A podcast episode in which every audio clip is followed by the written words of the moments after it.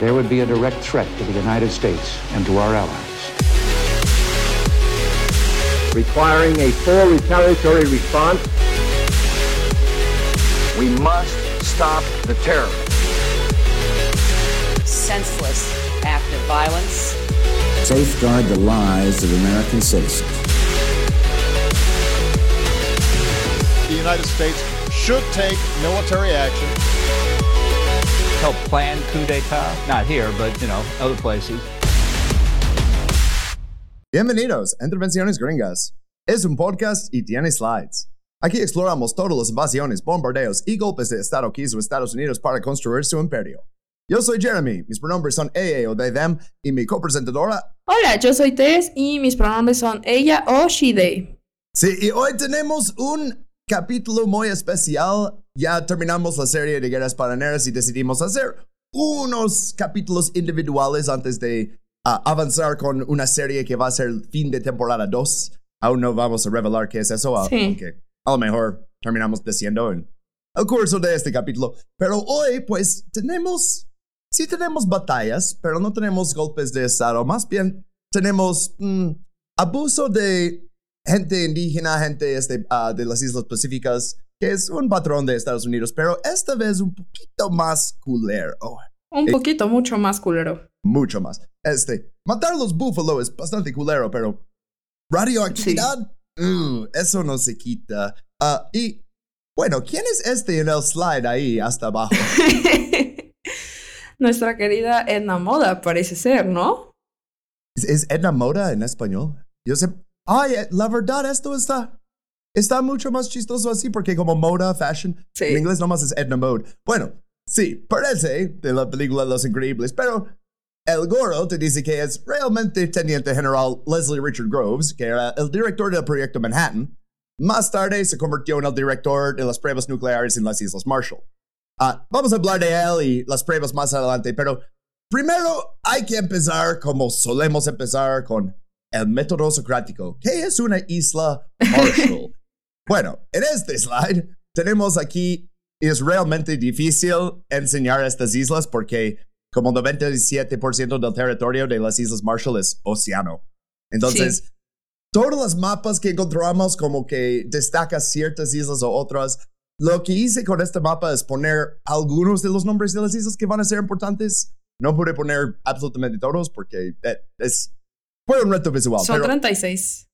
36, wow. sí, really? yo me puse a buscar No como sobre eh, la historia de las Islas Marshall y todo eso, porque eh, ya sabes que me gusta como investigar más allá eh, cuando estamos tratando algo en el podcast.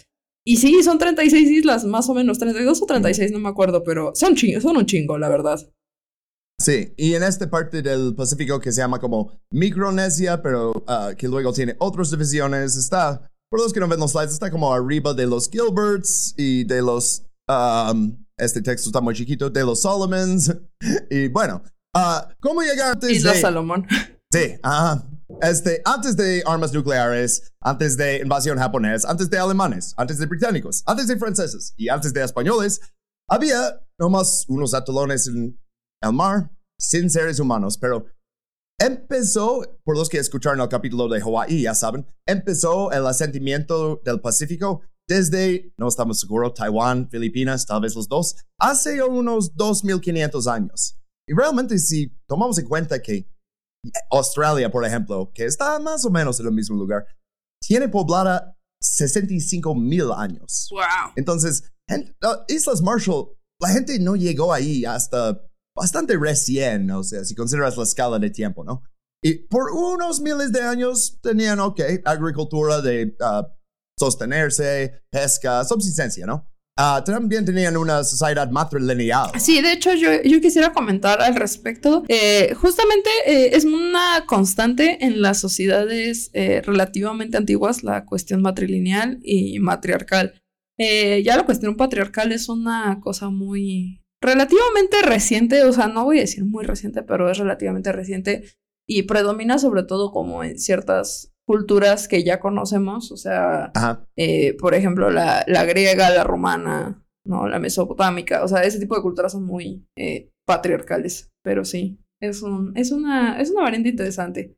para los judíos ortodoxos también es matrilineal en cuanto a si eres judío o no. Oh. Pero uh, luego, ¿sabes cómo? O sea, no quiero decir que, oh, pues las mujeres tienen todo poder en judío ortodoxos. Ah, bueno, uh, regresando con los uh, Marshalls, este, uh, pr primero no se llamaban eso, o sea, tienen sus nombres originales, pero llegaremos a el pinche británico que les puso eso.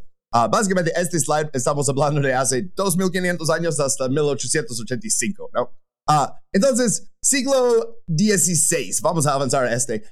Magallanes avistó y registró las islas, pero no más como, oh, ahí están, vamos a ponerles en el mapa.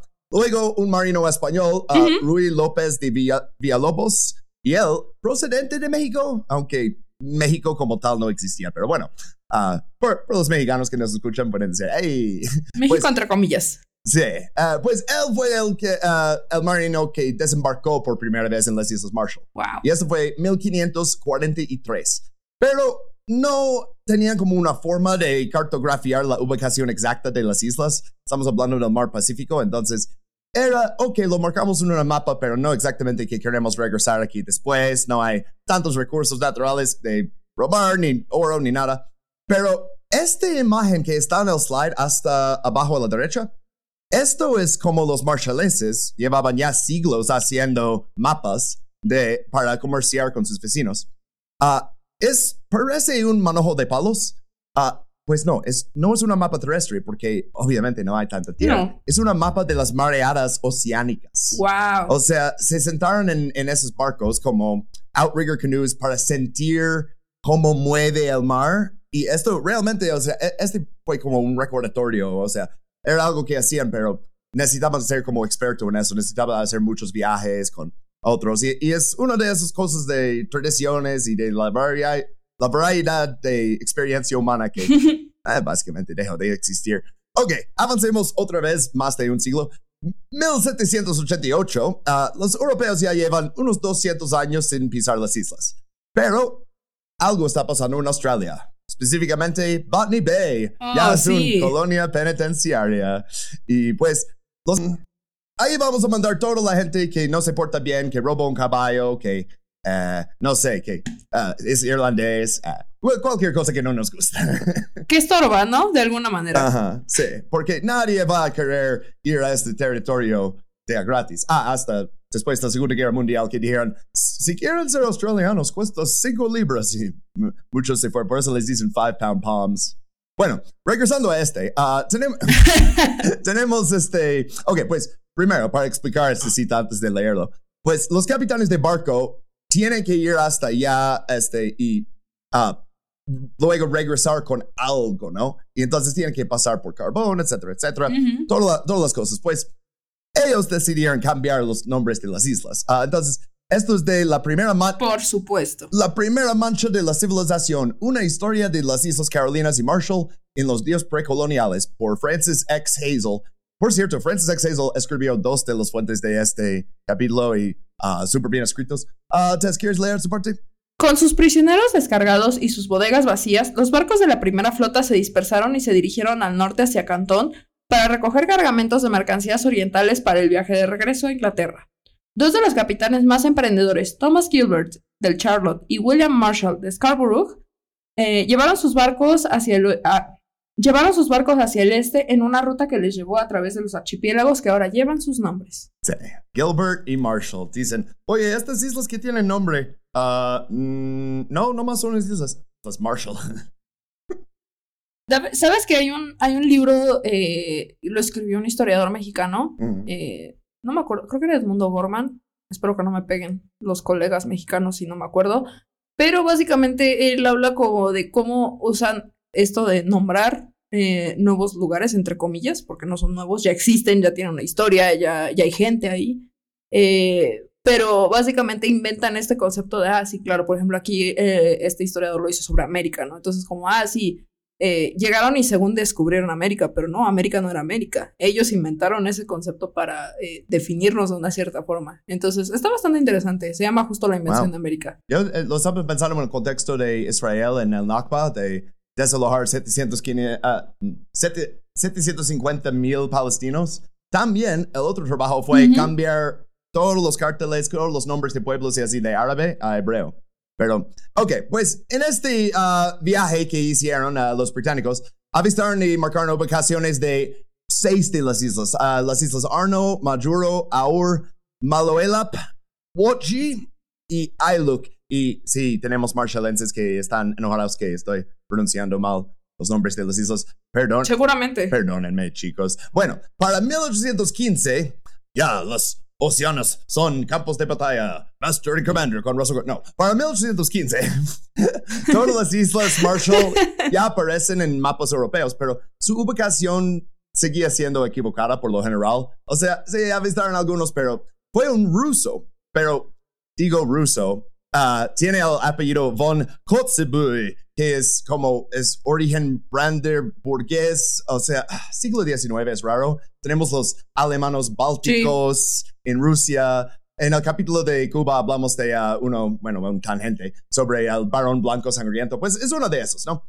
Uh, él realmente eh, querías encontrar como el paisaje del noroeste, ¿no? Pero termina ahí y uh, llega ahí y se da cuenta que, wow, realmente necesitan metodología y no tienen eso. Entonces les construyó una forja para convertir este, en cuchillos y anzuelos todo el hierro que recogían de naufragios. Porque es un lugar que realmente si no ves esas islas, capaz te hunden, ¿eh? Entonces siempre había cosas llegando de afuera, ¿no? Y ellos, oye, cada vez que encontramos metal lo guardamos, pero realmente no podemos hacer mucho con ello.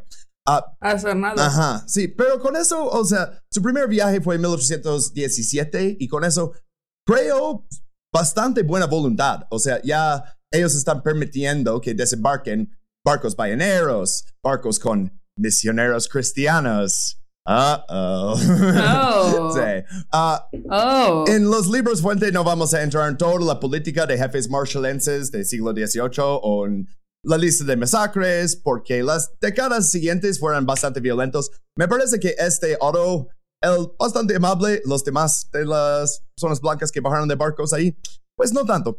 Uh, y entonces cambiaron, o sea, para 1850 ya habían ganado la reputación de atacar cualquier extranjero que intentara salir de su barco. Un poquito como el isla de Sentinel Norte, ¿no? Ahora. O sea que... Paz. Sí, es de esas islas como que dicen, no, es muy recóndito y, y, o sea, no me acuerdo cómo se llama. Hay una creo que en el Amazonas también, ¿no? Que, o sea, cuando Ah, ven sí. un helicóptero o algo, ¿no? Les avientan flechas y cosas así, porque pues no quieren a gente extranjera en sus tierras. Pues sí. Pero unos misioneros hawaianos que ya, eh, entre ellos, Hiram Bingham, que mencionamos en el capítulo de Hawaii, pues ellos seguían llegando. Ah, estaban en Hawaii desde 1820 o 21, quiero decir. Y entonces esto ya es como ah, 40 años después, para los 60 y para 1870 ya había significativa presencia cristiana en las islas. Y esto sigue hasta hoy en día. Vamos a hablar después de iglesias y todo eso. Pero Alemania en este momento se unió. Ya no como Imperio Romano Sagrado ni ninguno de todos los duquesas y así. No, ya Alemania unida. Reinitos. Ajá. Y ahora lo van a hacer el problema de absolutamente todo el mundo. Pero primero, los británicos. Los británicos dicen, "Mm, eh, Estados Unidos también, después de la guerra civil, parece que ellos van a querer un territorio en el Pacífico. Y pues sí, Hawaii, ¿no? Pero los británicos y alemanes decidieron repartir el Pacífico antes de que Estados Unidos podía llegar. En como una sombra de lo que pasaría en este, la conferencia de Berlín y el reparto de África. Pero ah, este es, ok, vamos a trazar líneas en una mapa, que es algo que les encanta hacer a los británicos. Sí. No vamos a mandar necesariamente barcos ahí, pero significa que la violencia llegará tarde o temprano. Ah, oh, pero hay un imperio que casi se nos olvida porque ya no tiene la fuerza de pro- ah, proyeccionar su poder. Pero España, España fue el primer estado de Europa Occidental que clavó una bandera en las islas.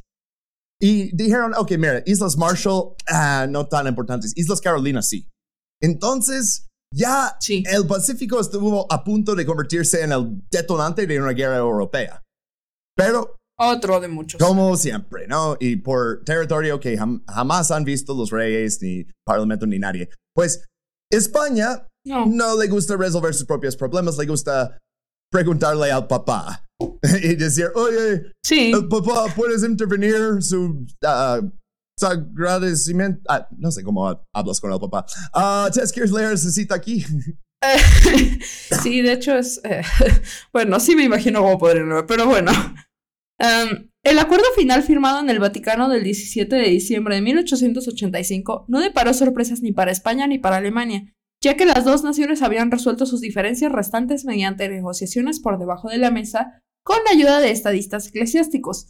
Se reconocía la soberanía española sobre las Carolinas, pero se concedía a Alemania la libertad de comercio y el derecho a establecer depósitos de carbón y estaciones navales en las islas.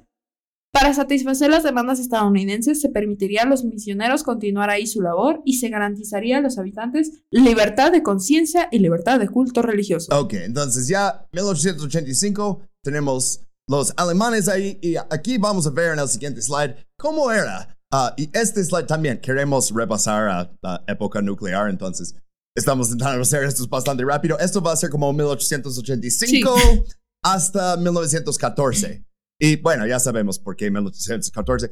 Pero primero, eh, el Otto von Bismarck que puse ahí con su brazo raro, pues él vio como Dutch East India Company y dice, oye, así es como ganas dinero.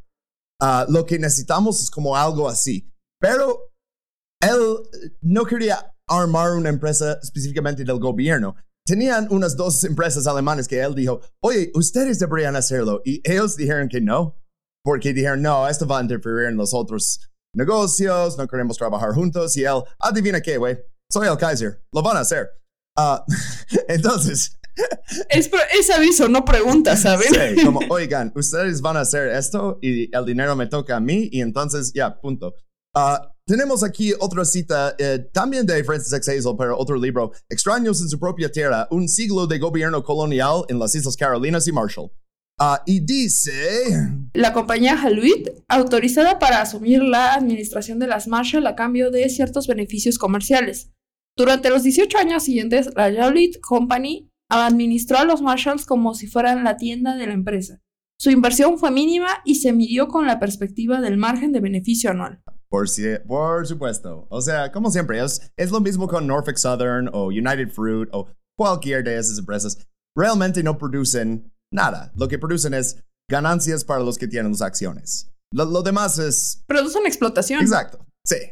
Aunque vamos a, a ver, creo que de hecho en el siguiente slide, pero los Marshallenses son de todas los, ah, las personas en las Islas Pacíficas los más probables de hacer huelgas y de ganarlas. Sí, sí. Este- Sí, bastante. O sea, es, es una cosa impresionante. Entonces, ok, repasando como mucho de la complejidad de todo eso.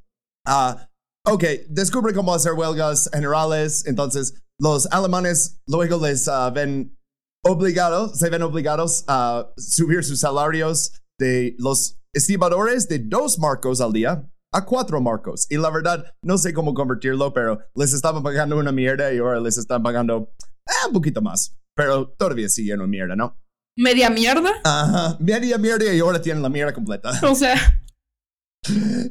Ajá. Y eso es, trabajan todos los días, no tienen ninguna recompensa para nada. O sea, su condición de trabajador es mm, bastante parecido a la condición de trabajador de finales del siglo XIX en todo el mundo, siendo honesto. Sí, claramente. Y igual que muchos otros trabajadores, ganaron un aumento con una huelga general. Pues hasta que hubo un ah, tsunami y un tifón y un brote de disentería, todos en 1905. Ah, se calcula que No me sorprende. Sí. Ah, se calculó que la población marshallesa era de 13 mil a 15 mil personas en el momento de la anexación ah, por, ah, por Alemania, pero para el censo que hicieron en 1908 era de 9.200. Entonces no sabemos... Madres. O sea, no sabemos exactamente cuánta gente murió por esas tres cosas y exactamente, pero miles de personas. De una, y unas islas que solo tiene como Miles de personas. Exacto, o sea. ah, pero entonces los alemanes como que perdieron interés ahí ah, porque su atención principal fue en la isla de Nauru. Tiene ahí minas de fosfato y esto es un producto que, o sea, no se echa a perder, es muy valioso, da, da, da, todas las cosas que quieren.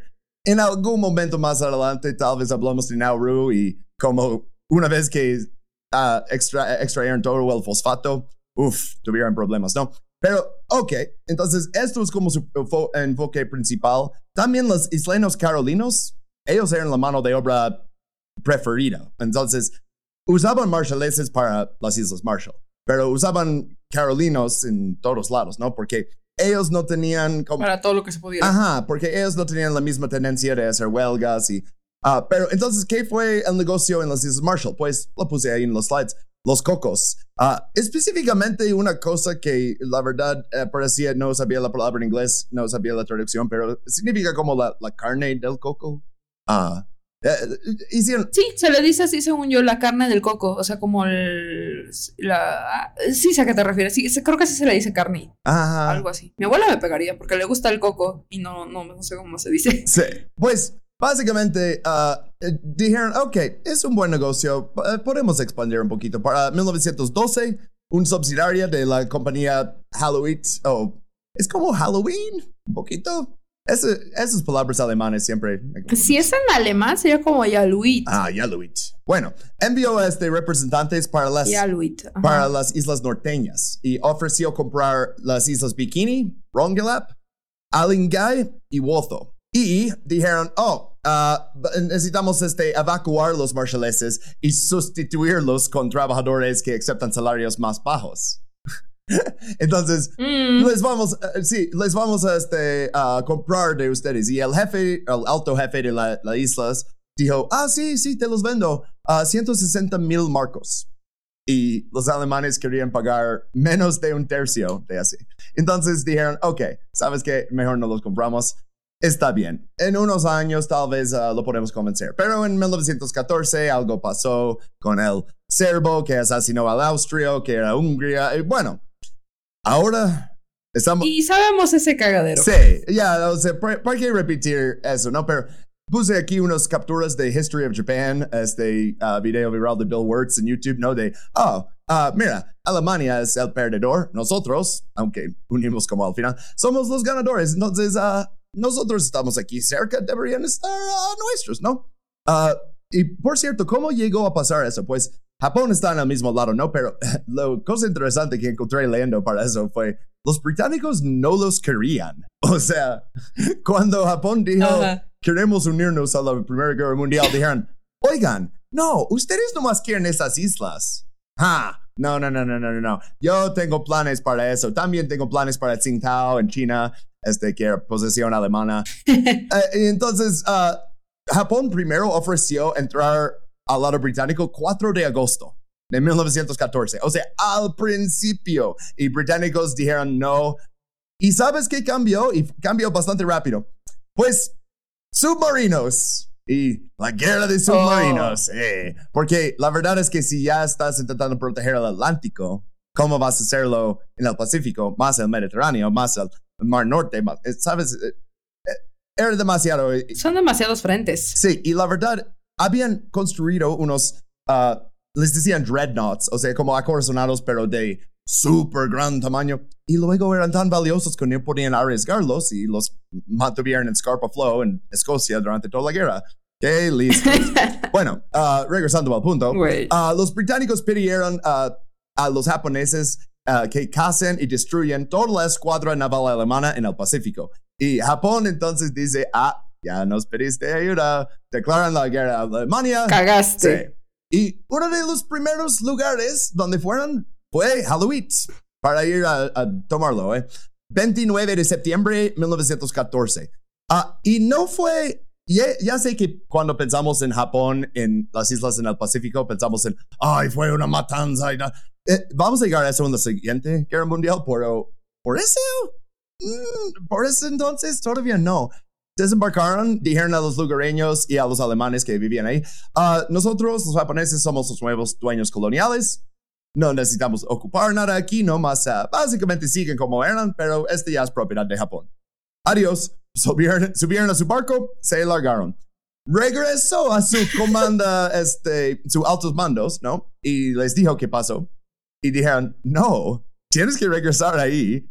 Decirles que estás ocupando la isla y establecer una estación carbonera. Dicen, ah, eso... Y de hecho ocupar la isla. Sí, oh, pero eso tiene mucho más sentido. Ah, ya entendí. Y ah, bueno, hay una cita aquí ah, ah, sobre eso. Cuando el primer escuadrón regresó a Yaluit el 2 de octubre, Yamaya desembarcó un, un destacamento de 100 hombres, hizo los colores japoneses y se llevó a todos los funcionarios del gobierno alemán para repatriarlos a través de Japón.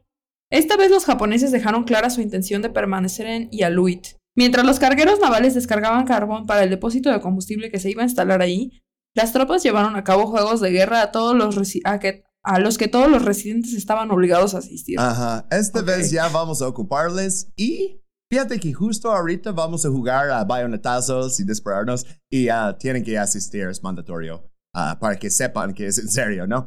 Pero suena como, oh, ya, ya les van a hacer algo. La verdad, no, no, no. O sea, yo también estaba esperando eso leyendo porque estoy pensando en masacre de Nanking y así. Ah, no, pero Sí, claro. si querían japonizarlos, uh, establecieron primer sistema escolar público en Micronesia, todo Micronesia. Qué chido. Ok. O sea, los alemanes llevan tanto ahí y nunca hicieron eso. Ah, bueno, la educación fue principalmente, ah, van a aprender a leer y hablar ah, japonés.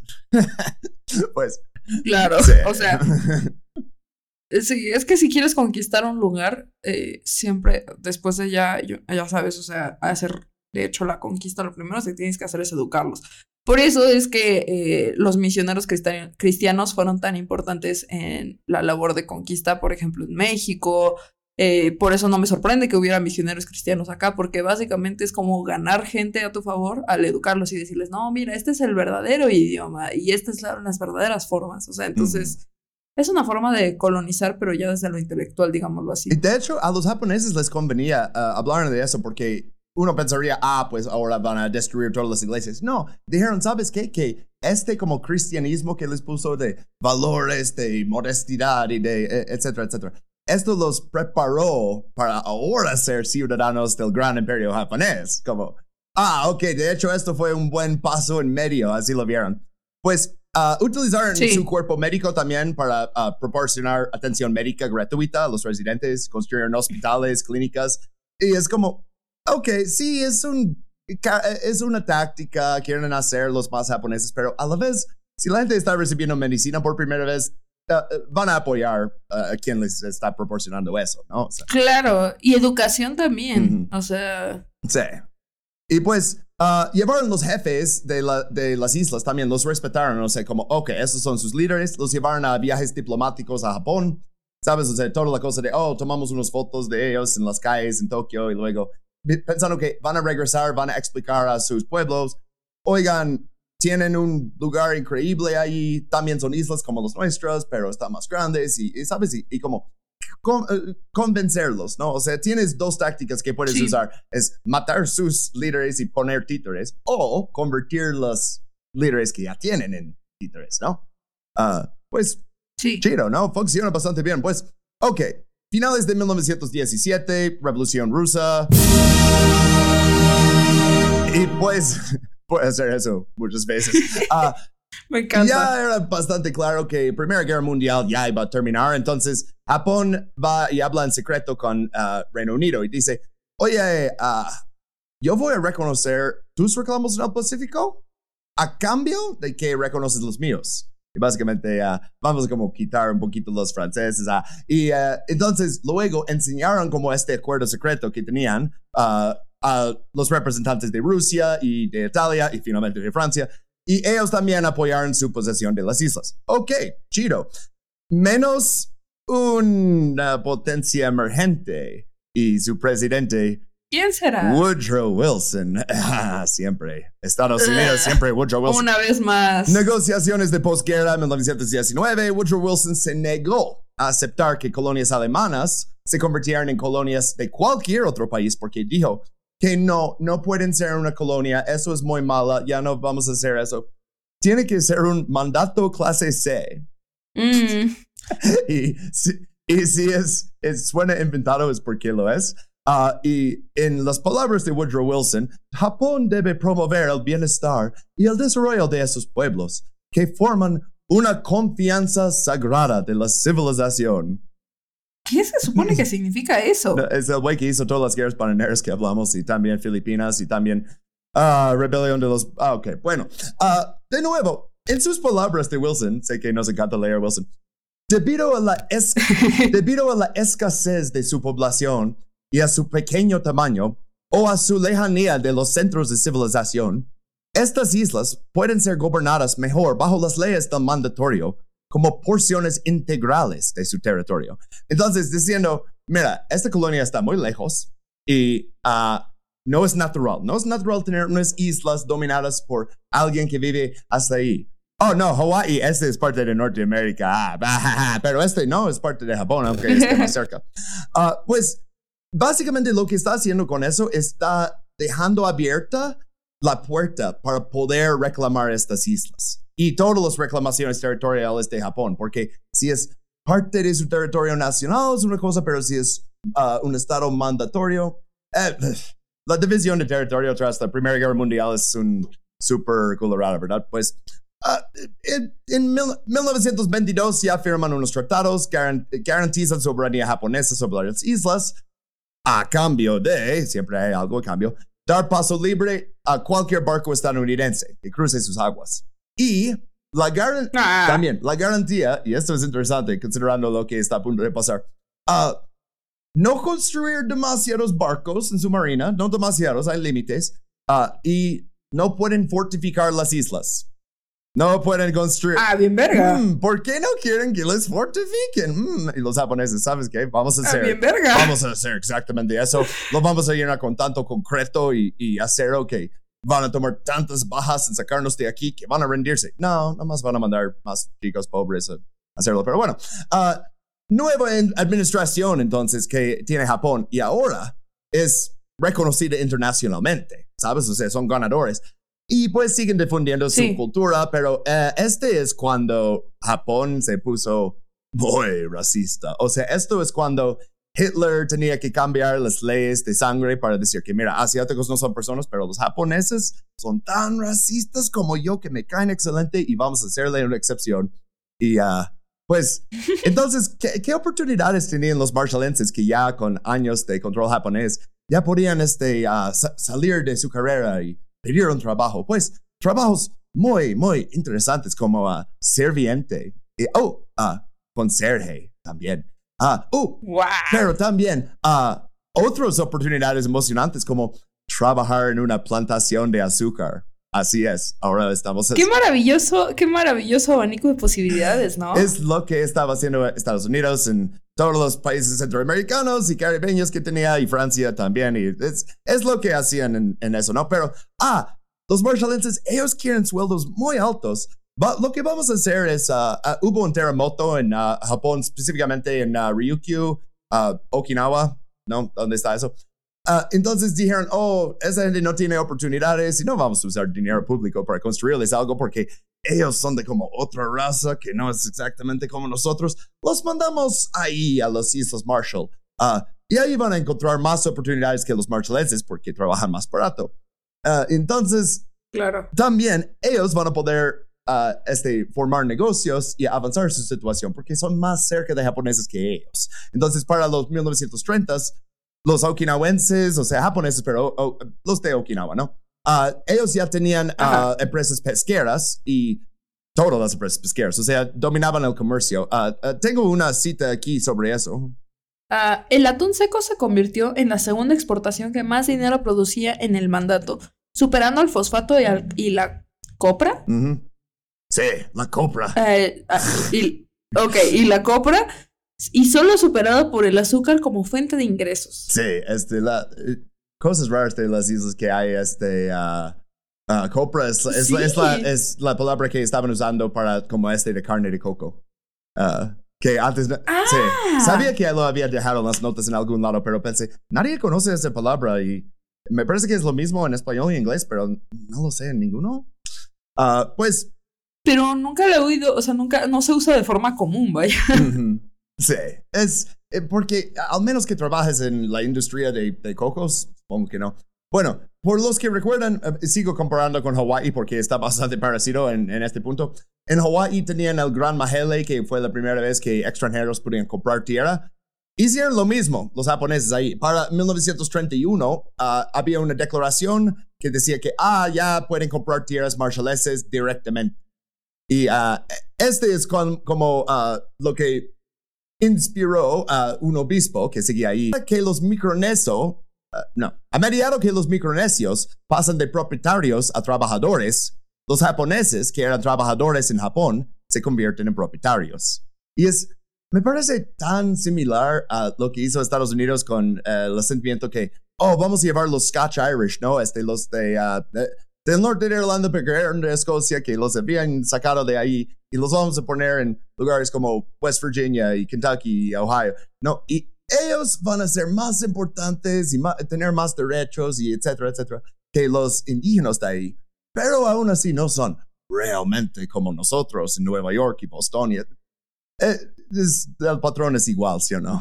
Sí, es como, ¿sabes? Eh, todo lo que llevamos hasta ahorita de contexto es como, ah, mira, eh, bueno, a mí que, que, que ya sabes que me, me aventé un poco más este, la cuestión nuclear, estoy así como, oh, mira, está pasando todo una y otra y otra vez, qué maravilla. Es, es un, es, o sea, Es el mismo patrón. Eh, literal tienen libros, ¿no? O sea, como el, el, uh, Book of Small Wars que hablamos en Honduras. Esto fue basado en uh, los británicos en, uh, en Malasia, ¿no? O era otro Ujú. lugar que conquistó los británicos, tal vez. Bueno, 1933, las cosas empiezan a ponerse en serio. Para la, la gente de Manchuria, esto es el día que empezó la guerra mundial, porque es cuando Japón invadió.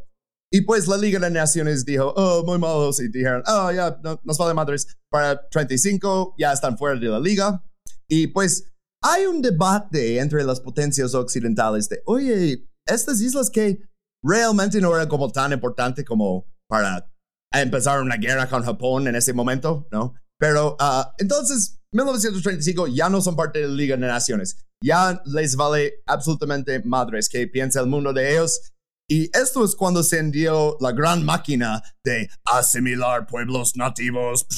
Y pues ya, esto es ya como la época que eh, invaden China continental, 1937, y pues los micronesios tuvieron que empezar cada día ah, prometiendo, somos hijos del emperador, nos convertiremos en espléndidos japoneses, seremos leales a Japón. Os- ajá, tiene- o sea, es como I pledge allegiance to the flag, ¿no? Pero un poquito más, Ajá, un poquito más culero. bandera de México, Sí. legado de nuestros héroes. Ah. Y un sumo sacerdote dijo que el espíritu eh, sintoísta, shintoist, na- que es el principio rector fundamental de nuestra vida nacional, debe utilizarse para elevar las razas de los territorios vecinos. Uh oh, cuando hablamos de elevar razas, ¿no? Eh, no, de ahí creo, esto creo que lo dijo, no estoy muy segura, no me acuerdo bien Hegel, güey. Ujú. O sea, ese tipo de historiadores, no me acuerdo, debe de ser uno de esos decimonónicos que, que dicen, oh, elevar las razas, mejorar las razas y todo esto, que es como, eh, por eso te digo, el concepto de civilización, ya lo he dicho en otro capítulo, eh, el concepto de civilización es un concepto como muy racista, que siempre parte como de, oh, sí, vamos a ser los mejores, como si fueran como nosotros, ¿no? Sí. Y siempre parte, o sea, de ese precepto para ser, pues, bueno, Mira, estos. Dios nos creó en horribles. su imagen. Y para ustedes que son como ratones, yo soy como un Dios. Entonces les voy a hacer en mi imagen. Algo así, ¿no? Como Sí. eh, ese raci- Sí. racismo patriárquico de, ah, como Thomas Jefferson hablando con los Osage y dice, a partir de ese día me convierto en su padre. Ahora ve a tu cuarto. No, este no. Porque Sí, este ya es mi cuarto. Sí, güey. Y siempre es como esta cuestión también, eh, justo, ¿no? Muy paternalista y muy de nosotros te vamos a enseñar la forma correcta, quieras o no, porque esa es la forma en la que vas a hacer una civilización, sociedad. Muchos la llaman de distintas formas que progrese, ¿no? Volvemos al concepto del progreso. Y entonces ahora sí llegamos a un masacre, pero de hecho no de marshallenses. Estaban construyendo ah, santuarios sintoístas, pero ah, algo pasó, y esto realmente pasó en Palau, que técnicamente no están las Islas Marshall, está en la siguiente cadena de islas, pero ah, me parecía el ejemplo más claro de cómo estaba cambiando la administración japonesa. ¿puedes leer esta parte de aquí? Claro que sí. El punto culminante del culto y, del senti- y el sentido de majestad nacional que representaba fue la dedicación del nuevo santuario sintoísta en Palau en, noviembre de 1940. Para preparar la solemne consagración del relicario, del relicario, se pavimentó la carretera principal de Coror. Se mató a todos los perros por temor a que sus ladridos... No. Se mató a todos los perros por temor a que sus ladridos estropearan la majestuosidad de la ocasión y se envió a la policía a notificar a todos los residentes, incluidos los sacerdotes católicos, que deberían alinearse en la calle durante la procesión e inclinarse profundamente al paso de las cajas sagradas. Esto no va a acabar bien. No. Es, o sea, si matas a mi perro y luego dices que me tengo que inclinar hacia tu caja sagrada, tu edificio, ah, chido, ya estoy mucho más dispuesto a ayudar a cualquier otro extranjero que venga a luchar contra ti, porque, oye, ah, dice que hay una guerra mundial pasando ya, Ah, que ustedes tienen como una alianza, no sé qué. bueno, ah, Sí, y sabes que también estaba pensando, están diciendo que hasta los sacerdotes católicos y y si algo tienen de antecedente los católicos, por eso hay tantos mártires, Ajá. es no no se cuadran, no reverencian, no no siguen a nadie que no sea Dios. Por eso los mataban en el Imperio Romano, realmente no era que no los dejaran practicar, era simplemente como, "Oh, bueno, está bien." Pero rinde culto al emperador. Y ellos decían, no, yo solo le rindo culto a Dios. Ah, no, no estás, no estás respetando al emperador. Ok, te vamos a matar. Entonces, es como, ¿sabes? O sea, si eres católico, ya se están metiendo incluso con tu cuestión de creencias, porque es como, güey, mataste a mi perro y encima de todos me estás pidiendo que escupa a mi Dios para adorar a tu cajita. Vete a la mierda, sí. ¿sabes? Sí, básicamente. Ah, pero también hay otra cosa pasando fuera de nomás la religión, que es, ah, es hora de fortificar las islas, porque eh, Estados Unidos está construyendo bases aéreas en Guam y Ja- Japón obviamente quiere Oh. atacarlos. O sea, el ataque en Pearl Harbor también fue el ataque este en Filipinas, como básicamente a la vez. Y pues necesitan atacar a Guam, necesitan atacar a todas las posesiones de Estados Unidos en el Pacífico. Ah, a la vez con la idea de, ok, así podemos destruir la mayoría de, de su flota, ellos ni van a querer nada con nosotros y ya, estamos muy lejos. No, o sea, estamos estimando mal las ambiciones del imperio más malvado de la historia, pero bueno, ah, todo esto... es- Subestimaron ah, bastante. Exacto, exacto. Pues esas bases aéreas ya van a estar al alcance también de bombardeos estadounidenses de largo alcance. Entonces es, ok, fortificar porque si no lo hacemos nosotros, ellos lo van a hacer. Vamos a ver eso también, la cosa de ah, carreras de armas. Mm, sí. Ah, pues, eh, entonces, Mm. ah, 1939 es cuando Kwajalein, Wochi, Maloelap ah, y Isla eh, y Jaluit fueron elegidas como los sitios para bases aéreas y para 41, el año del ataque, ya estaban terminadas. Entonces, ah, eso es dos años para construir bases aéreas sin excavadoras, sin equipos pesados de construcción. Porque Y en cuatro islas. Ajá. ¿Cómo hicieron eso? Pues los japoneses son muy buenos para no construir bases aéreas, pero para esclavizar a coreanos y llevarlos ahí a construirlos. Ah, No. Sí, muchos de los, ah, luego vamos a ver en la guerra mundial que ya viene porque está en el siguiente slide, pero que muchos de los bajas civiles eran coreanos que estaban ahí de albañiles. Ah, incluso a veces como soldados que se rindieron, soldados, le- les dieron un rifle y dijeron, ahora eres parte del imperio japonés. Y este, bueno, ¿Y ellos de qué? para 1943, ah, las islas Mili y Enewetak también tenían bases aéreas japonesas. Otra vez, dos más, ¿no?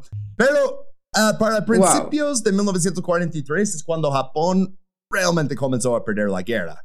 Y en este slide vemos ah, las batallas en Segunda Guerra Mundial para las Islas Marshall. No vamos a repasar toda la campaña de los saltos de isla a isla. Hay que contar un poquito de qué está pasando por si no saben, ¿no? Ah, puse ahí dos cabezas ah, moviendo en esas líneas, ¿no? Uno es Douglas MacArthur. ah, él quería reenfocarse en tomar las, las Filipinas. Es el que dijo, I shall return, ¿no? Y que su bisabuelo o alguien había ah, sido parte de la conquista, no sé qué, o sea. Pero sí, querían las Filipinas, ¿no? Ajá. Y entonces él empezó desde Guadalcanal y iba ahí como ah, desde el, ah, el sur, ¿no? Ahí Papua New Guinea, hacia el noroeste. Mientras tanto, Chester Nimitz, el almirante, o sea, de la marina, él va por las Islas Marinas. ¿Por qué? Pues por un motivo súper, súper estúpido que vamos a hablar en el siguiente slide. Pero, ah, oh, 18 de noviembre 1943, aviones estadounidenses hicieron el primer bombardeo sobre la base aérea japonesa en la isla de Mili. Eso no sería la última bomba que tiran en Islas Marshall, pero... ah, entonces, Mm, sí, claramente. Parece si eres el defensor japonés, ah, ok, necesitamos ah, reforzar este lugar, eso va a ser el sitio de, de su invasión. Pues atacaron a Mili de nuevo, luego bombardearon también a Maolalap, Chalui, Woche, a Kwajalein. Entonces los Marshall se dieron cuenta, ok, necesitamos varios, ¿no? Y recibieron 13 mil soldados del ejército de Japón. Ah, y luego, eh, es difícil saber exactamente cuántos estaban en el momento de la batalla. Según una fuente, tenían ah, 15 mil y según otro tenían 28 mil. Y la verdad no sé qué pasó ahí. Pero tenían un montón, tenían muchas fortificaciones que esos bombardeos, la verdad, si ya estás ah, en el refugio, no, no te molesta nada. O sea, por eso No. tuvieron que entrar. O sea, cuando los Marines asaltaron, tuvieron que entrar con granadas, este, la- lanzallamas y así. O sea, era muy, uf, ah, eh, bastante feo, ¿no? O sea, cómo estaban peleando. Pues para el 31 de enero Ey. de 1944 ya llevan meses bombardeándolos y entonces los Marines ya están Verga. listos, ¿no? Ah, asaltaron extremo norte y sur del atolón de Kwajalein. Vamos a hablar, yo no sabía exactamente qué era un atolón, ¿eh? pero es como una colección de islas alrededor de una laguna, porque luego me confundí leyendo Sí. todo eso. Y yo, ¿qué? Yo, lo, yo, lo, yo lo, lo leí porque también dije que es un atalón, ¿no? O sea, Ujú. porque había, o sea, que había una distinción. Por lo que entendí, o sea, además del tema de la laguna, es que es un, eh, es- parece como un anillo o una forma circular y también está rodeado de bancos de coral. O sea, no es solamente tierra, sino hay bancos de coral que están formando ese círculo. Sí. O sea, y como luego hay como islas dentro del atolón y así, sí. Está, la verdad, yo no sabía eso de como ge- geografía y... Geografía. Ajá, sí. O sería geología también de una manera.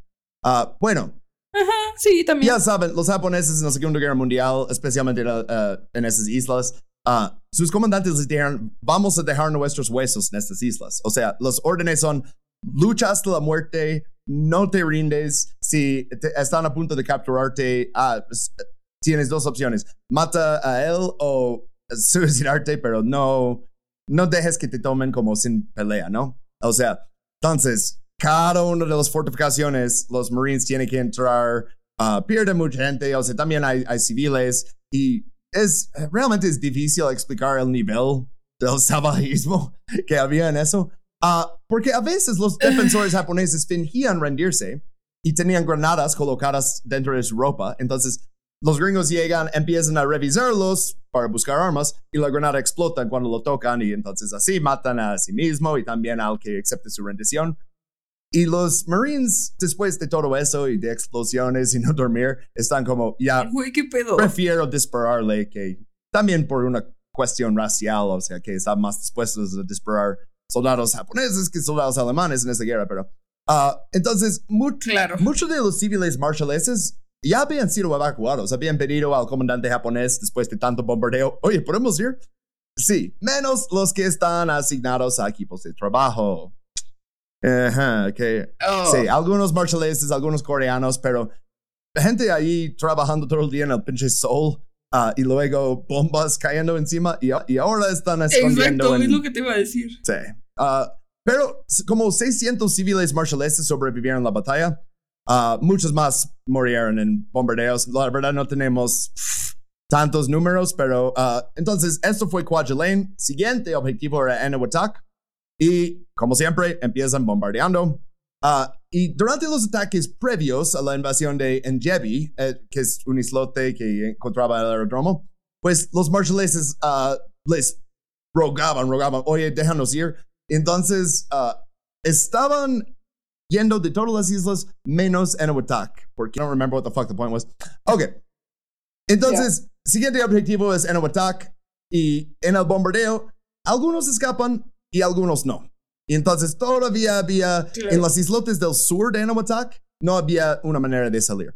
Ah, y según uno de los ah, supervivientes, ah, tenemos aquí una cita. Todos estábamos en hoyos. Todo lo que no estaba en hoyos, en los hoyos desapareció. Pero incluso en los hoyos había daños. La gente moría en ellos, algunos por fragmentos pero casi todos tras el desembarco de los soldados. En los hoyos era horrible. Teníamos hambre y sed, pero nadie podía salir. Si salías, desaparecías. El hoyo también era malo porque teníamos que orinar y cagar dentro. Entonces los soldados estadounidenses llegaron a nuestro refugio, con sus armas preparados, y nos miraron en el interior. Tan grande, era, tan grande era nuestro miedo que nos pusimos todos en una esquina como gatitos. Y entonces gritaron y lanzaron una granada de mano, no mames. Cuando estalló, todo el refugio quedó destrozado. Fragmentos de tierra nos alcanzaron, pero los de la otra mitad murieron. Sí. No mames. Y es como, oh, qué cruel que tira la granada y a la vez, como que se entiende un poquito porque, mira, mira como que su enemigo a veces finge uh, rendirse. Mira. La guerra es una cosa horrible, verdaderamente. Y cuando es entre Estados Unidos y Japón, tristemente no vamos a poder decir, pues mira, hicieron lo que tenían que hacer para derrocar al imperio malvado, porque los dos eran bastante malvados, güey. Exactamente. Esto fue la guerra. O sea, es como... Ajá. ¿A quién le vas, güey?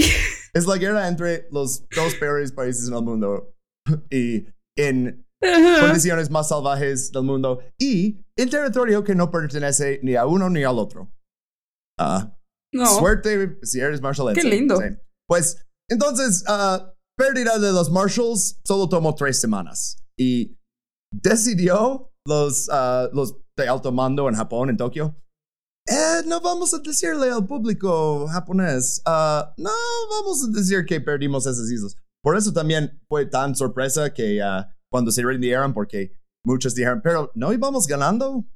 Y es como, ah, sí, había muchas derrotas que no. Quisieras. sí.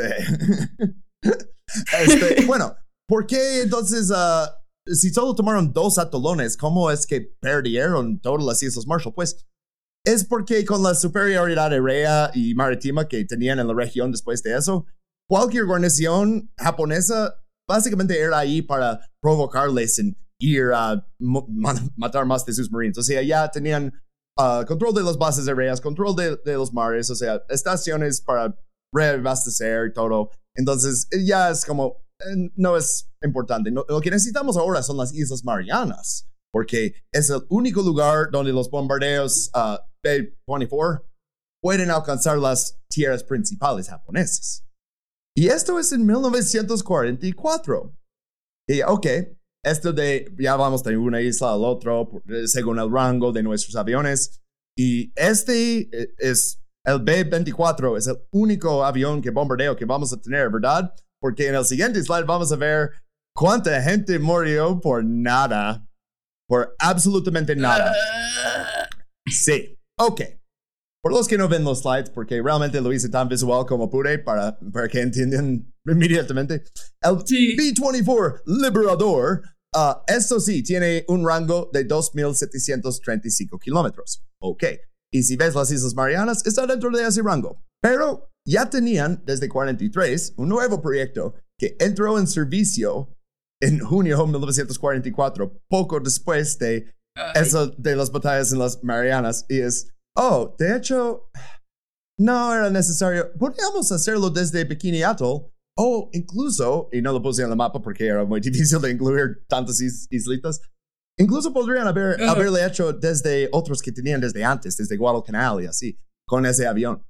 Y es como, oh, supongo que oh, entre más cerca mejor. Sí, pero, o sea, el número de bajas que tuvieran para eso. Para, este B-29, uh, el Super Fortaleza, Super Fortress, ¿no? Ese fue como el primer avión este, presurizado, un montón de avances que hicieron con esa cosa. Eso fue incluso después de la uh, Segunda Guerra Mundial usado por uh, años, o sea, en Corea. Este es el avión que lanzó uh, primer bomba atómica, que justo es lo que estamos a punto de hablar, porque así terminó la guerra, ya saben, mm. todo el mundo ya sabe, de, tengo videos de YouTube sobre ello. Pero después de eso, ok, la guerra termina, ya. Estados Unidos toma posesión de las colonias japonesas en el Pacífico, aunque no son colonias, banda. Ah, no, son territorio no incorporado o Commonwealth, o lo que quieras decir menos colonia. Siempre hay que ponerle brío.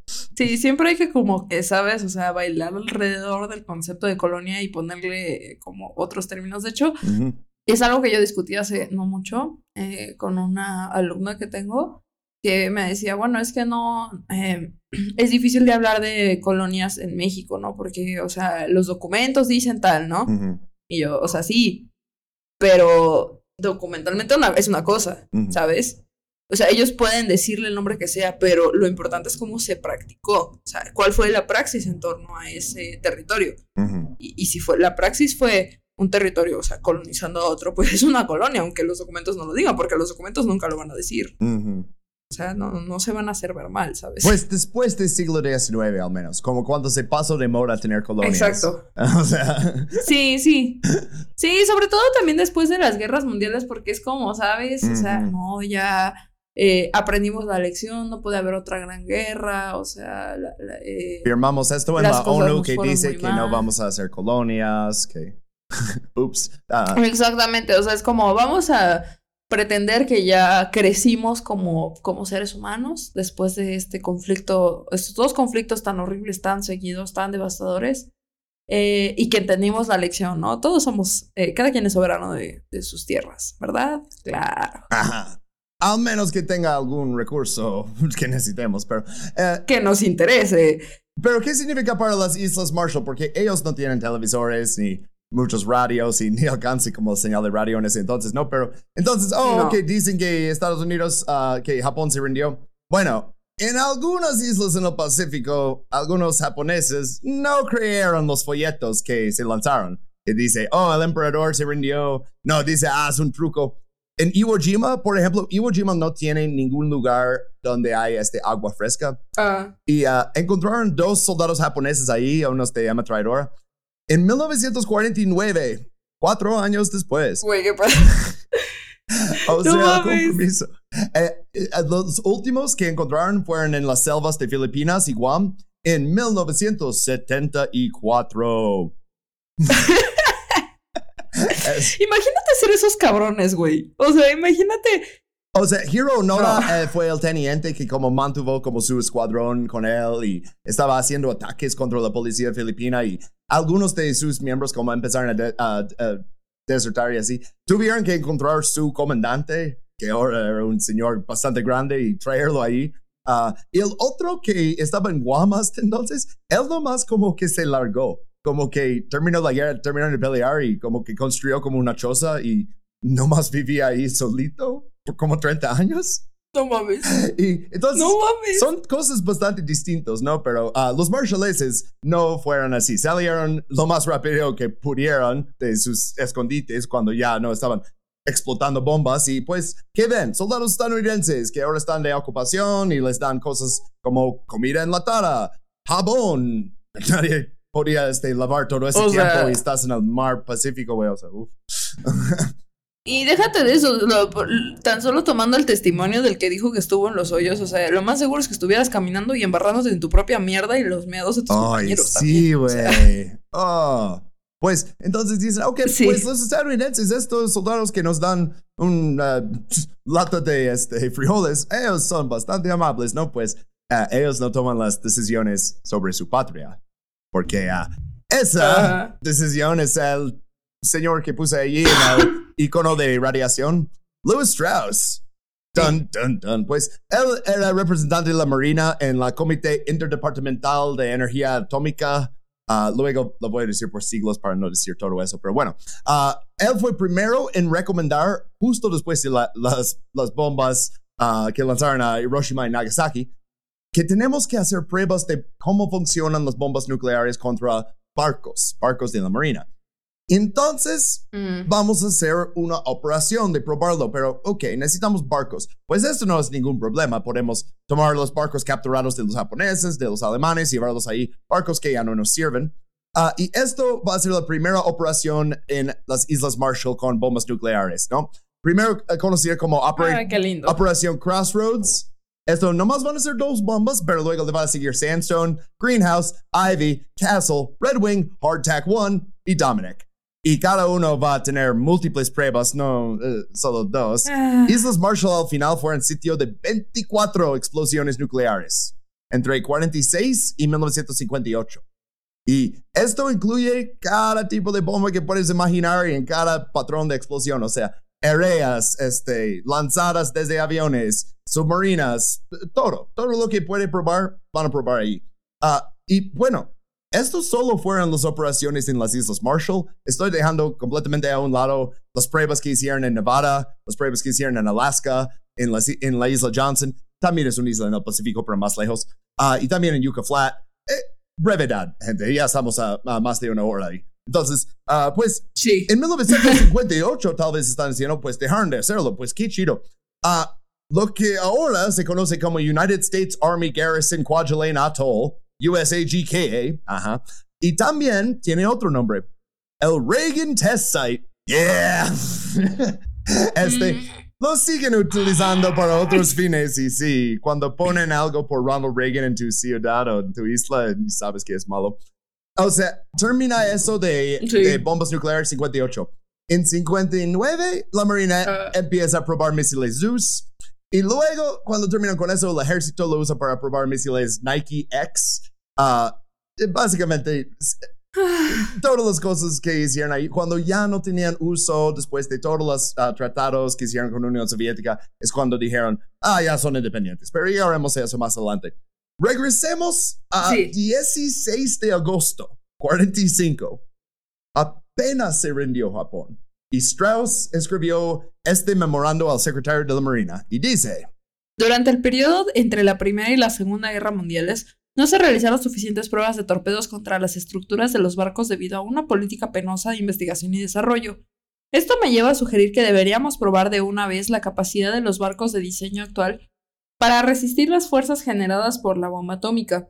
Si no se realiza esta prueba, se hablará de que la flota está obsoleta ante esta nueva arma, lo que se opondrá a la asignación de fondos para mantener una marina de posguerra del tamaño previsto. Mm. Si, por otra parte, las pruebas corroboran una afirmación tan radical, la propia Marina desearía sin duda ser la primera en revisar su programa. O sea, si queremos construir barcos, ¿cómo vamos a construir barcos si van a poder volarlos con bombas atómicas?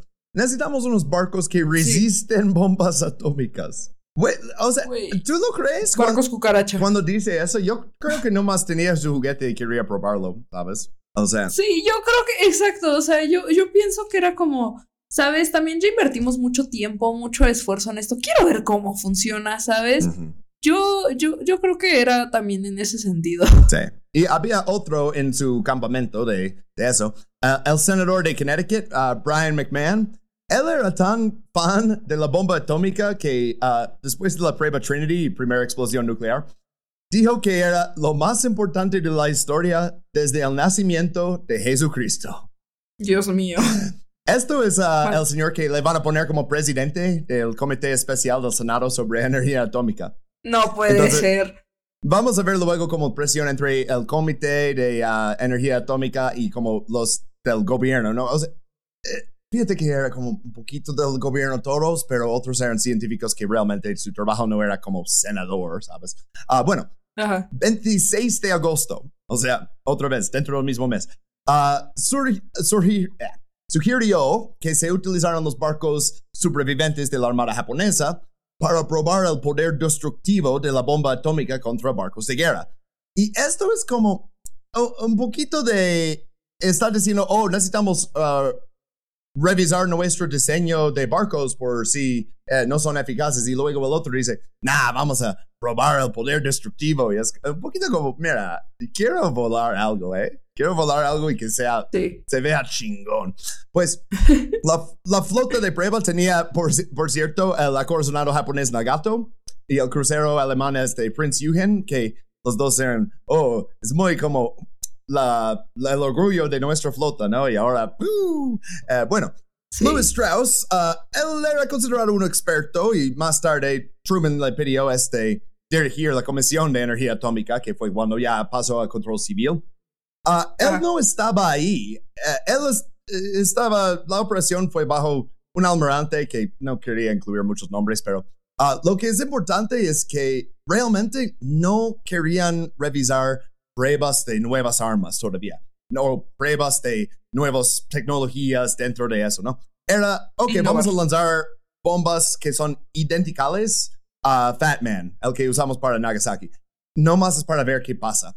Uh, Y aquí tenemos otra cita de uh, El bombardeo de las Islas Marshall, una tragedia de la Guerra Fría, de Keith Parsons y Robert Zabala. Es uno medio larguito, eh, si lo quieres leer en partes, pero échale. Sí, no te preocupes. Ocho grupos de trabajo se encargaron de tareas esenciales, desde mantener la seguridad radiológica hasta garantizar que el equipo fotográfico... Ah, no sé qué pasa que hoy están pasando tantos aviones, Dios mío. Todos quieren largarse de la Ciudad de México. Uh, verdaderamente me representan. bueno. Hola banda, soy yo, Jeremy, y lo que estás escuchando ahora es el único anuncio que jamás escucharás en un capítulo de Intervenciones Gringas Podcast. La única cosa que se vende aquí es nuestro Patreon. Cuando te suscribes, obtendrás nuestros capítulos bonus cada mes, los capítulos regulares antes de nadie, acceso a nuestro Discord y también acceso a nuestro catálogo de bonus anteriores. Este podcast ya lleva más de un año en marcha, entonces por solo unos pocos billetes puedes conseguir cientos de horas de contenido. Ayúdanos a mantener Intervenciones Gringas Podcast completamente libre de publicidad en patreon.com Intervenciones Gringas Podcast. Gracias. La seguridad radiológica hasta garantizar que el equipo fotográfico estuviera listo para registrar los trascendentales acontecimientos. Los requisitos fotográficos eran estupendos. Crossroads iba a ser el evento más documentado de la historia y consumió literalmente kilómetros de película. Fuera, fuera lo que fue ser Crossroads, también era un espectáculo mediático. Se asignó un barco entero, el Appalachian, para transportar a Bikini a 117 periodistas de los Estados Unidos. numerosos observadores fueron invitados, incluyendo algunos de la Unión Soviética. Esto contrastaba notablemente con el absoluto secretismo que había rodeado al proyecto Manhattan, mientras que el desarrollo de la bomba atómica había estado rodeado de las más estrictas medidas de seguridad, las pruebas de, ah, de Crossroads fueron publicitadas y documentadas como ningún otro acontecimiento militar. Exacto. O sea, no es por nada que dicen de, oh, necesitamos probarlo contra los barcos. Es, mira, capturé tu barco y capturé este barco y ahora vamos a ponerles ahí. Y, ok, sí, lo vamos a llenar de todos los sensores y así para medir cosas como radiación, pero realmente sabemos que la bomba va a funcionar, por eso podemos invitar al mundo. Uh, ya lo vieron, pero necesitamos que todos los demás sepan. Necesitamos grabar absolutamente todo y ponerlo en los newsreels antes de tu película de Bing Crosby. Vas a ver, oh, y hoy en la Latolón de Bikini, a volar otra bomba. no, ese. Sí. Pues, ¿qué pasa con la gente que vive ahí? Uh, ok, había entre 120, 100, hate numbers, en, en el momento de las pruebas de Crossroads, uh, que tienen dos nombres, uh, Abel y Baker, Crossroads Abel, Crossroads Baker, había, y los fuentes aquí están un poquito en conflicto, entre 162 y 167 habitantes. Uh, que esto está en el Atolón Bikini, por eso puse los Bob Esponja, porque de hecho Steven Hillenberg puso Bikini Bottom como que, oh sí, seguramente ahí por la radiación están todo uh, como muteados, ¿no? Pues, la teoría confirmada. Entonces, uh, ¿cómo lo van a hacer? Pues lo van a hacer con el cristianismo que implantaron ahí hace como más de 100 años. Uh, se fueron el domingo uh, en la mañana, principios de febrero de 1946. el comodoro Ben Wyatt, él era ya el gobernador militar de los Marshalls, pues llegó a Bikini y después de los servicios religiosos, se reunió con toda la población de la isla y comparó a los bikinianos con los hijos de Israel, a quienes el Señor salvó de su enemigo y condujo a la tierra prometida. Ay, no mames. Literal. Ajá. No mames. Y, explicó que, oh, sí, sí, sí, ya tenemos una bomba que causa gran destrucción al enemigo. Entonces, estamos experimentando con esa bomba por el bien de la humanidad y para poner fin a todas las guerras. Ah, y pues entonces los marshalleses no es que realmente tenían uh, nada que decidir, pero uh, según un comunicado de la prensa, dice, los nativos están encantados con la bomba atómica, ya que les ha traído prosperidad y un nuevo futuro prometedor. Uh, ¿Quién les dice? ¿Quién les dice? Güey. ¿Cómo puede ser? Pues entonces, 6 de marzo es cuando los, la, la, gente de eh, Bikini tuvieron su último servicio en su iglesia, decoraron las tumbas de su cementerio con flores, porque para ellos como la conexión con los uh, ancestros está en la tierra. Ah, bueno, No van a regresar, chicos, pero bueno. Ah, y les llevaron a, a Rungary, ¿Quién les que está ah, a 160 kilómetros al este. La Marina les dio que. oh, no. La Marina les dio suministros para dos semanas.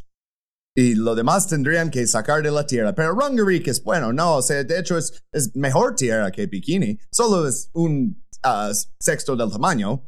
Y también ah, los marshaleses creen que está habitado por espíritus malignos. Pero, ah, ok, vamos a tener que ah, a- a- aguantarnos, chicos. Y mira, si hay este cocoteros, eh, podemos este, comer. Ah, pero adivina qué, que los cocoteros no producían tantos frutos y ninguno de los árboles y entonces ah, se acabaron rapidísimamente, rapidísimo todos los alimentos que llevaron.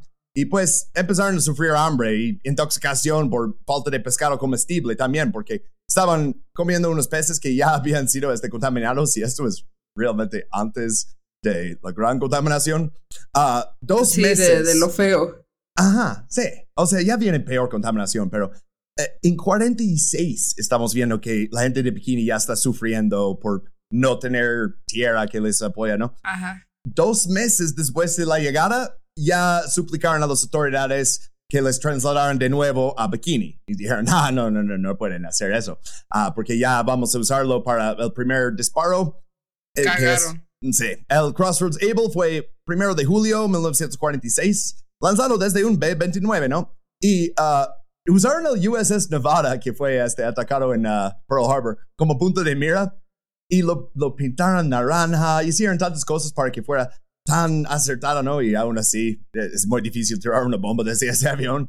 Ah, pues Sí, güey. Tripulación está ah, volando completamente sin cañones antiaérea, disparándoles, plena luz del día, todos los mapas y pues aero por más de medio kilómetro. Ah, entonces, pues destruyeron algunos barcos, aún así. Ah, muchos de los barcos que tenían equipos científicos que iban a utilizar en el disparo Baker, pero ups. Ah, los barcos supervivientes, los que no eran como suficiente cerca, Ok, los podemos colectar y poner para el siguiente. Ah, siguiente prueba, Baker, por cierto, ha sido descrita como el primer desastre nuclear en la historia de la humanidad. Ah, ahí vamos. Es el que puse, de hecho, el primero que vemos ahí con los marinos viéndolo. Esto es ah, Abel y el grande que está en el agua es Baker. Esto lo pusieron Ajá. otro Fat Boy o, o Fat Man, como era. Otra bomba así de Nagasaki, ¿no? Ah, lo pusieron. Nagasaki 2.0. Ajá, sí. Pero esta vez, bajo del agua, a- amarrado a una lancha de desembarco anfibia. Y entonces, este fue lo que creó este gigantesca onda de agua, ¿no? Eh, que le está preocupando a Bob Esponja ahí. Ah, pues Ajá. también significa que todas las zonas a las que llega ese agua, como por ejemplo una laguna que está en medio de un atolón, van a estar más Sí. que contaminadas, van a estar que no puedes ni estar ahí más de unos minutos o unos segundos. Ni verlas. O sea, sí, como que, güey, eh, o sea, Chernobyl, sí, eh, mucha radiación justo en el, el núcleo ahí, ¿no? Pero esto está en el Sí, en la agua. pata del elefante le dicen. Ajá, sí, ese, ajá, sí. Pues ah, esto, o sea, una hora después del disparo de Baker, la cantidad de radioactividad en la laguna de Bikini equivalía a 5 mil toneladas de radio, Mames. comparada con unas millonésimas de gramo de radio que si los ingieres, te matan. Y esto Ajá. ya es como 5 mil toneladas, o sea, el equivalente. Ah, sí, pues Ah. la Marina entonces dice, hay que limpiarlo. Vamos a mandar unos marineros alistados. Y no necesitan ningún like, talento eh, así. Y luego estaban revisando y dicen, ah, las lecturas de radiación siguen muy altas, hay que probar otras cosas. Ah, prueba con ácido ah, clorhídrico. No, eso tampoco No funciona. mames. Prueba con café molido. Eso, según mi abuela, se quita todo. Literal. Con Coca-Cola, güey. Ajá. Y algunos, con Coca-Cola. para no regresar, para no tener que bajar del barco y regresar al otro, durmieron y comieron ahí en los barcos que estaban limpiando. No mames. Es que, mira, es- quiero dejar claro en esta parte que no es solo que Estados Unidos les vale madres la vida de todas las indígenas de los Marshall. También, O sea, sí, pero. le- también les vale madres sus propios ah, soldados y marineros y así. Están oh, estamos haciendo algo grande aquí y uh, sí, algunos de ustedes tal vez morirán, pero uh, no me importa. No, eh, bueno. Es un sacrificio que estoy dispuesto a aceptar, dicen. Pero necesitamos hablar por qué están desarrollando más y más. Y ya lo mencionamos con uh, la gente que invitaron ahí, porque uh, en el siguiente slide vemos la grandeza de la Unión Soviética. Uh, básicamente, ¿por qué hicimos la bomba atómica? Pues porque pensamos que Alemania iba a construir uno. Y sí, Alemania tenía, de hecho, al fin de la guerra suficiente uranio y todo para hacerlo y no más que habían abandonado el proyecto para hacer otras cosas. Bueno, ah, muchos de los científicos, en cuando se dieron cuenta que el objetivo no va a ser Alemania nazi y vamos a volarlo aunque nadie más en el mundo lo tenga, pues ellos no estaban tan felices con eso, ¿no? Ah, para 1943 sabían eso y para ah, 1944 esto es cuando ah, se firmó el acuerdo de Hyde Park entre Franklin Roosevelt y Churchill y incluía las palabras cuando por fin se disponga de una bomba, tal vez, tras una madura consideración, podría utilizarse contra los japoneses. Y pues, ¿Qué pedo? Sí. Los científicos que dicen, oye, eso no era para detener la bomba de Hitler ah, y ahora, ¿qué? Como, ¿sabes qué? Tal vez un mundo en que solo una potencia tenga esa bomba no sea tan chida. Y ah, muchas de las personas que estamos viendo en el slide, por cierto, hasta arriba, son judíos. Entonces, pues, eh, ni me tienen que preguntar si es volar una bomba nuclear contra Hitler. Sí, hazlo, ¿no? ¿Sabes? Como, ah. Bueno, pero- bueno, les parecía bien a estas personas. Ya sé, es que es bomba nuclear, es tan malvada y vas a matar muchos más. Pero, güey, ¿quién más estaba Sí. en Berlín? ¿Quién más? o sea, bueno, Sí, básicamente. esclavos romanos, esclavos de... Ah, bueno, ok. Ah, entonces, ya saben, ok, ah, vamos a seguir construyendo la bomba, no podemos como salir del proyecto. Entonces lo que hicieron fue ah, espiar para Unión Soviética y pasarles cosas sobre el proyecto, ¿no? Nice. Porque ah, realmente, ¿por qué vamos a seguir trabajando en el proyecto? Especialmente después de que Europa ya había una victoria, o sea, Alemania se rindió. Entonces, el 11 de junio de 1945, justo ah, de- antes de que ah, ese Strauss está diciendo que necesitamos volar los Marshalls, ah, varios científicos escribieron un carta al presidente. Ah, y vamos a leer una sección de esta carta. Hasta hace poco hemos, tenido que temer que los Estados Unidos pudieran ser atacados con bombas atómicas durante esta guerra y que su única defensa pudiera consistir en un contraataque por los mismos medios. Hoy con la derrota de Alemania, este peligro está conjurado. La guerra debe concluir rápidamente y los ataques con bombas atómicas pueden ser un método de guerra eficaz. Sin embargo, pensamos que tales ataques contra Japón no podrían justificarse, a menos que las condiciones que se impondrán después de la guerra a Japón se hicieran públicas en detalle y se diera a Japón la, la oportunidad de rendirse. Sí, y también propusieron otra cosa que podían hacer, porque dicen, ok, necesitan enseñarles el poder de esta bomba para a- a- avanzar el cambio de opinión. Dicen, ¿por qué no llevamos representantes de todas las naciones del mundo a el desierto en Nevada, donde hicimos la prueba Trinity? O también otra cosa que ahora es bastante chistoso decir, una isla desierta. una isla que solo tiene como 167 años. Bueno, ok, pero la- la- no, no dijeron eso, pero la idea fue, ok, ah, detonamos la bomba como una demostración de poder, no lo usamos contra civiles, Ah, ¿no? Pero sí, esto fueron algunos científicos que pensaron que podían cambiar cosas dentro del sistema y ah, las personas que vemos en este slide no eran, no se contentaron con eso. Ah, No, dijeron, no. ok, no podemos dejar monopolia, ¿no? Ah, y entonces, normalmente, o sea, yo vi documentales, entre comillas, en History Channel y así, que decían que, oh, estos fueron traidores, oh, por eso. Y yo, realmente, Klaus Fuchs, ¿crees que esto es un nombre estadounidense? Sí. O sea, ah, y, y ah, Ethel Julius Rosenberg, no quiero divagar demasiado en eso. Si han visto Angels in America, ya saben que Roy Cohn es un pedazo de mierda. Pues, ¿cuál fue el resultado de eso? En el siguiente slide tenemos el resultado Esa monstruosidad. que puse en forma de meme, que es, es- eh, parece casi igual la bomba. La verdad, hay unas cosas estéticas diferentes, pero es, eh, o sea, las medidas están iguales, todo es bastante igual. Es la misma madre. Sí. Verdaderamente le queda el meme. Sí.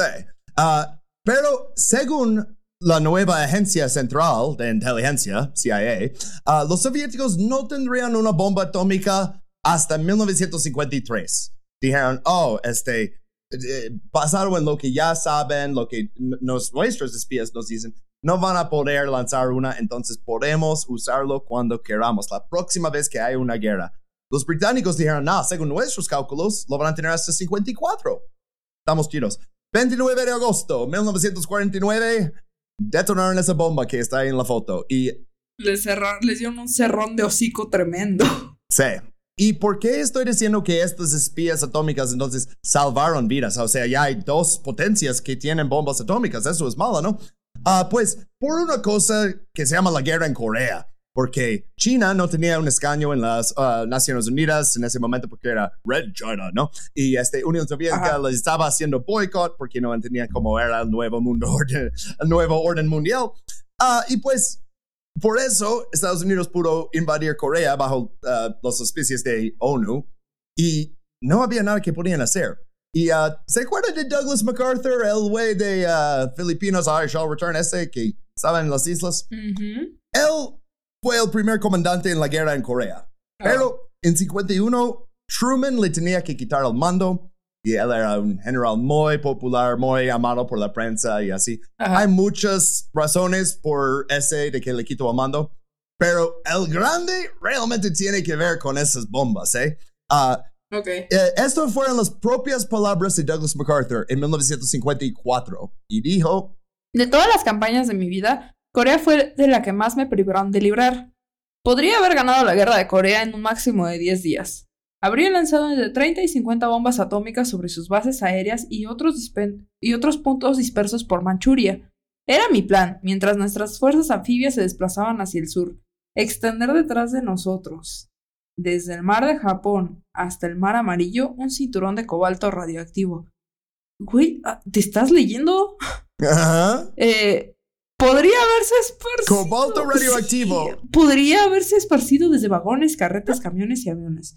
Durante al menos 60 años no podría haber habido ninguna invasión terrestre desde Co- de Corea desde el norte. ¡Ah! El enemigo no podría haber marchado a través de ese cinturón radiactivo. ¡Dios! ¡Ay, Dios! Así. Siento que, que me quedé Esto sin neuronas. Hubiera sido el resultado Te juro. Sí. O sea, haz de cuenta, y Tru- Truman usó la bomba, uh, él autorizó la bomba nuclear uh, de Japón, ¿no? O sea, el mismo presidente. Y este, y ahora su general más famoso, más respetado, quiere hacer todo eso. El más querido. Y no lo hace. De hecho, luego lo despide, le quita Ajá. el mando. Todavía destruyeron cada ciudad en el norte de Corea, pero no pusieron cobalto radioactivo que dura 60 años. No lanzaron 50 bombas atómicas sobre puntos dispersos por Manchuria. Eso es China. Ajá. O sea, Es que, o sea, encima con qué presupuesto. cuando digo que estas espías atómicas salvaron vidas, sí traicionaron su país, pero no traicionaron la humanidad porque tirar uh, cobalto radioactivo desde vagones en- desde el mar de Japón hasta, o sea, es suena como una cosa de algo de un villano en uh, los cómicos de DC, como ah, y ahora voy a destruir todo el mundo y es como ah, y, y él qué gana de eso. Sí, te iba a decir, de hecho, que suena como. Me sonó al villano este de la película de Aquaman. Pero incluso a él le crees más, porque ese villano es como, oh, bueno, ustedes humanos nos este, contaminaron nuestras aguas y ahí vivo. Ok. Entonces ahora yo los voy a destruir a ustedes, ¿no? Pero, pero. Sí. Es como, güey, ¿qué ganas? ¿Qué haces? ¿Qué dices? Y es, oh, lo tenemos que hacer por Unión Soviética y no estás destruyendo Unión Soviética. Eh, eh, otra vez estás usando todas tus armas de terror contra las casas de gente que ni estás Que ni topas. O sea, güey, ¿qué es eso? Ah, pues, entonces, ya nueva competición, ya no tenemos libertad de lanzar bombas atómicas donde queramos o de hacer radioactiva toda Corea. No, ah, necesitamos entrar otra vez en la competencia para construir una bomba más grande. Porque si ellos solo tienen eso, pues yo apuesto que podríamos construir uno más grande. Y en el siguiente slide, vamos a hablar un poquito. Primero quiero explicar esta imagen que tenemos ahí, porque me doy cuenta que no Ah, no puse una etiqueta en los axis. Ah, no, sí, escribí kilotones de TNT. Bueno, es casi imposible explicar la fuerza de una explosión de una bomba nuclear sin recorrer a este métrico de kilotones o megatones de TNT. Y realmente es...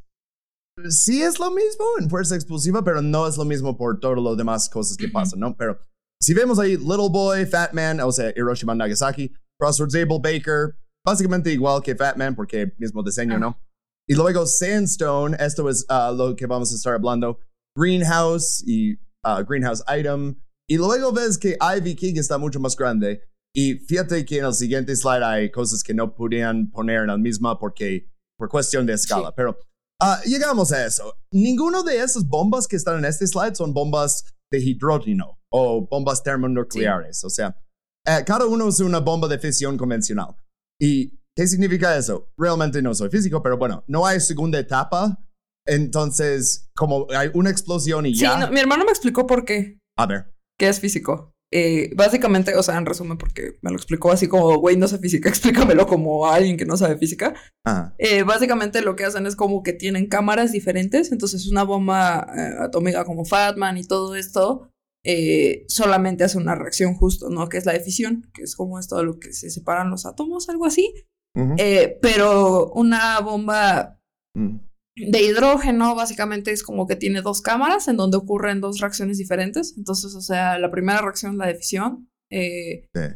de- detona la de fusión y eso hace que la reacción en cadena sea como más fuerte y más grande, ¿no? Entonces, digamos que como cante más, a lo que entendía, o sea, si hay más como reacciones, o sea, la reacción en cadena al final, que es la explosión de la bomba, es mucho más grande. Por eso son más fuertes las bombas de hidrógeno.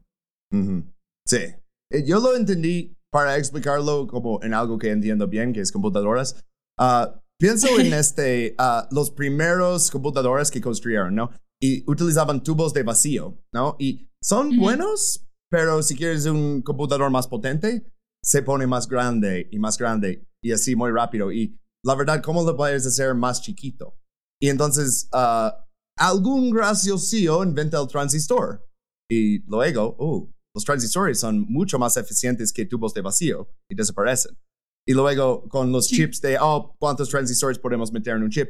Y es, es un caso similar, como que una vez que construyamos una de esas, va a ser lo que siempre construimos, como eh, esto va a ser el diseño, ¿no? Pero Sí. primero lo que tenían que hacer es uh, tener una reserva estratégica de bombas nucleares, ¿no? Para amenazar a la URSS. Entonces, eh, iban a ser bombas de implosión, pero ya no cada uno va a estar hecho a mano. Necesitamos hacer nuevos tipos de uh, diseños nucleares, ¿no? Entonces, diseño Mark, Mark III, Mark III, se mejoró a Mark IV, luego Mark V y así. Mejor eficiencia en el proceso de fisión, mayores explosiones, para ponerlo básico. Ah, dos de las detonaciones de, de, ah, Sandstone, que fueron X-Ray y Yoke, fueron bastante más potentes que las primeras. O sea, X-Ray fue 37 kilotones y Yoke de 49. Entonces, 49, eso es como dos veces más potente que la bomba de Nagasaki. Tres más que la bomba de Hiroshima. Zebra, si lo estás viendo ahí, fue menor, pero fue un avance porque era, uh, ¿qué tal si producimos en masa muchas bombas pequeñas y son muy fáciles de subir a aviones, etcétera? Y todavía tiene tanta potencia. Como, ah, ok. Sí. Eh, Entonces, ok.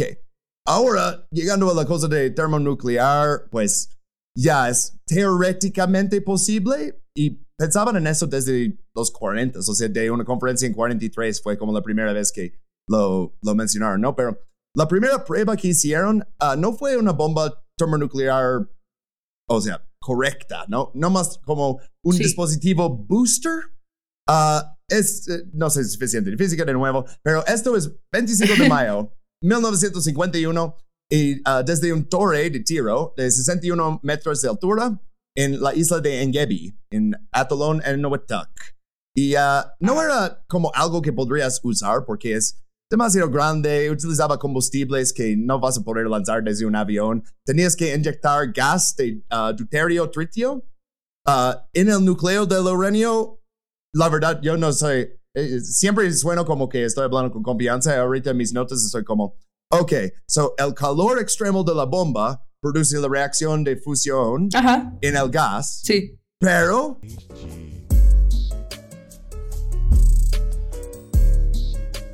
Pero bueno, esto es suficiente de esa ciencia porque no lo entiendo bien y aparte como que nos compartimentaliza el hecho que van a usar esto en, en su imaginación contra lugares poblados. Sí. Esto Sí. es ah, bastante mal, ¿no? O sea, entonces, otra vez los científicos ah, se pronunciaron en un informe, esta vez 30 de octubre de 49, 1949, ah, del General Advisory Committee ah, de la Atomic Energy Committee. Es que hay tantos siglos. Bueno, un grupo de científicos escribió esto y dice, está claro que el uso de esta arma provocaría la destrucción de innumerables vidas humanas. No es un arma que pueda ut- utilizarse exclusivamente para la destrucción de instalaciones materiales de fines militares o semimilitares. Por lo tanto, su uso lleva mucho más lejos que la propia bomba atómica de la política. No, la propia bomba atómica, la política de exterminio de poblaciones civiles. sí, o sea, podemos justificar lo de la, bomba atómica como Fat Man y Little Boy, dice, ah, es necesario y aparte los lanzamos contra su industria. Esperamos hasta que las escuelas estaban abiertas para poder ver el efecto en eh, niños creciendo, porque somos vampiros, pero hey, es una arma de guerra. Pero los científicos dicen, este no. Este bomba termonuclear es una arma de genocidio. Ah, Enrico Sí. Fermi, que es, ah, por los que son muy fans de física, van a reconocer a Enrico Fermi. Ah, él escribió en 1950, ah, yo leo esto, ah, que personas razonables de todo el mundo se darían cuenta que la existencia de un arma de este tipo, cuyo poder de destrucción es esencialmente ilimitado, representa una amenaza intolerable para el futuro de la raza humana. Por lo tanto, creemos que el efecto psicológico del arma en nuestras manos sería adverso para nuestros intereses. O sea, Fred dijo, oye, nadie va a querer eso. Esto es una arma realmente malvada, ¿no? Ah, Sí. y eh, no más de tenerlo no- eh, nos va a poner mal. Y pues, ah, con papás boomers pues- de, de los 50 que tenían que agacharse bajo los poros, yo creo que sí, ¿eh? Pues Estados Unidos Sí. se- seguía con la bomba. Ah, por cierto, no mencioné a Edward Teller hasta ahora. Ah, un bomba termonuclear se llama también un dispositivo Teller-Ulam, porque es, era un equipo de esos dos trabajando juntos. Estados Unidos siguió adelante con la bomba de todas formas, porque, hey, ¿qué tal los rusos? ¿Qué tal si ellos lo hacen primero? Y su primera bomba lo vamos a ver en el siguiente slide. Y la- un nombre no oficial fue la salchicha. Ah, pero el nombre más, of- más oficial sería Operation Ivy ah, Mike, el ah, de Mike. Y vimos en el otro como el Ivy King estaba mucho más grande que los otros, ¿no? Ahora revisa eso contra Ivy Mike y luego Castle Bravo.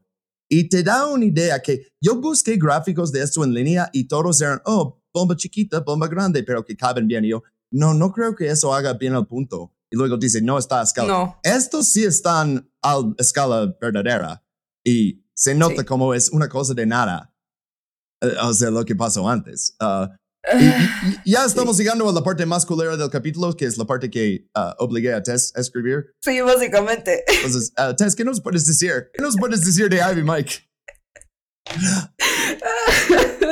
ok, empieza la, la hora no tan. No, no es que lo anterior no fuera divertido, no, pero es que, no sé, güey. Fue horrible. Fue una experiencia horrible, pero bueno. Debería explicar Salchicha porque no incluí la foto. Ah, ven ese edificio ahí con la torre, etc. Ah, l- lo que dicen salchicha, la verdad, no parece una salchicha, ah, parece un montón de máquinas, por eso no lo puse.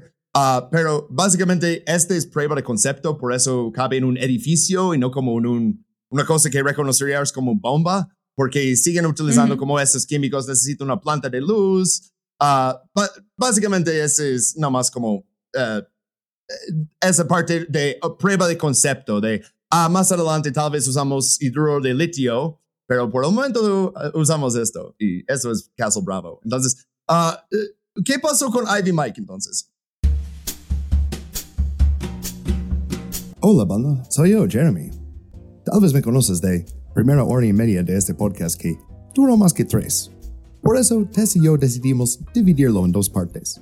Y también nos da un poquito de chance de editarlo super chido y de investigar y escribir el final de la temporada. Nos vemos en dos semanas con parte 2. Bye.